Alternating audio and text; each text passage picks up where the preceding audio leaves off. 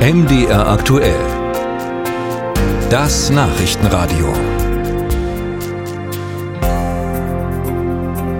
Seit mittlerweile zwei Jahren führt Russland Krieg gegen die Ukraine und in der Ukraine. Zu diesem zweiten Jahrestag hat die EU nun ein neues Sanktionspaket verabschiedet, aber nach wie vor scheinen die meisten Sanktionen nicht zu wirken. Russlands Wirtschaft jedenfalls wächst. Frank Eichmann berichtet.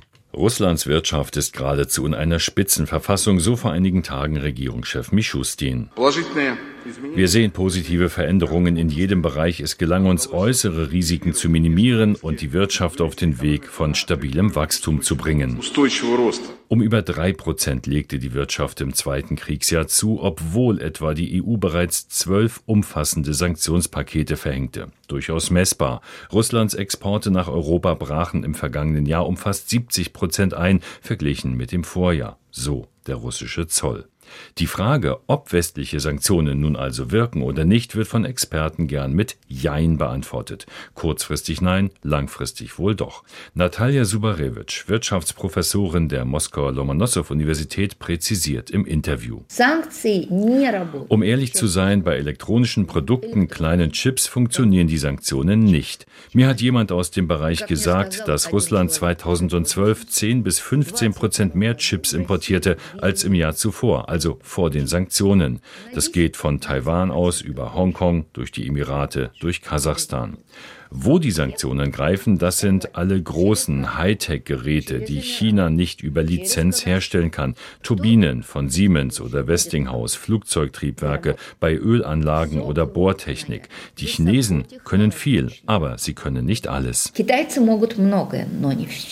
Das werde langfristig die Wartung der wichtigen Öl- und Gasförderanlagen sehr erschweren. Die russische Luftfahrt ist ebenfalls in zunehmenden Schwierigkeiten. Den Rückzug ausländischer Unternehmen und Handelsketten nutzten russische Unternehmen zum Kauf zum Schnäppchenpreis. Aber es gibt immer noch keinen vollständigen Ersatz für globale Ketten wie IKEA bei Schuhen oder Bekleidung, auch wenn russische Marken auf den Markt kommen.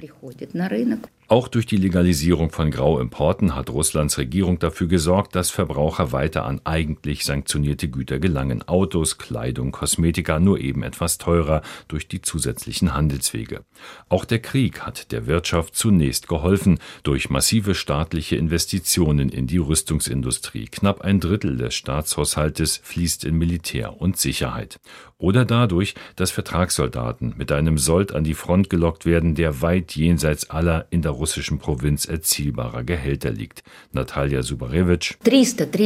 Es gibt definitiv 300 bis 350.000 dieser Vertragssoldaten mit umgerechnet rund 2.000 Euro monatlichem Gehalt. Eine Menge Geld für Russland. So haben viele Familien, insbesondere in Kleinstädten und in der Peripherie, eine deutliche Einkommenssteigerung. Männer unterschreiben einen Militärvertrag, weil die Frau es verlangt, um Schulden zu begleichen. Die Menschen haben eine hohe Kreditlast und Männer gehen kämpfen, um ihre Kredite abzubezahlen. Haupteinnahmequelle des russischen Staatshaushaltes sind weiterhin Gewinne aus dem Gas- und Ölverkauf. Nicht mehr 60 Prozent des Öls fließen, wie noch vor dem Krieg, in den Westen, es sind nur noch 15 Prozent. Russland wende sich Richtung Asien. Wir verstehen, dass Russland einfach seinen Vektor von West nach Ost verschoben hat, aber die Außenhandelsstruktur hat sich nicht verändert. Wir verkaufen Rohstoffe und kaufen dafür Maschinen, Geräte und Hightech-Produkte. Sanktionen mögen löchrig, aus eigenem Interesse inkonsequent oder auch kreativ zu umgehen sein. Auf die russische Wirtschaft wirken sie. Versagt haben sie, sollte ihre Aufgabe gewesen sein, in der politischen Elite zum Umdenken zu führen und zum Rückzug aus der Ukraine.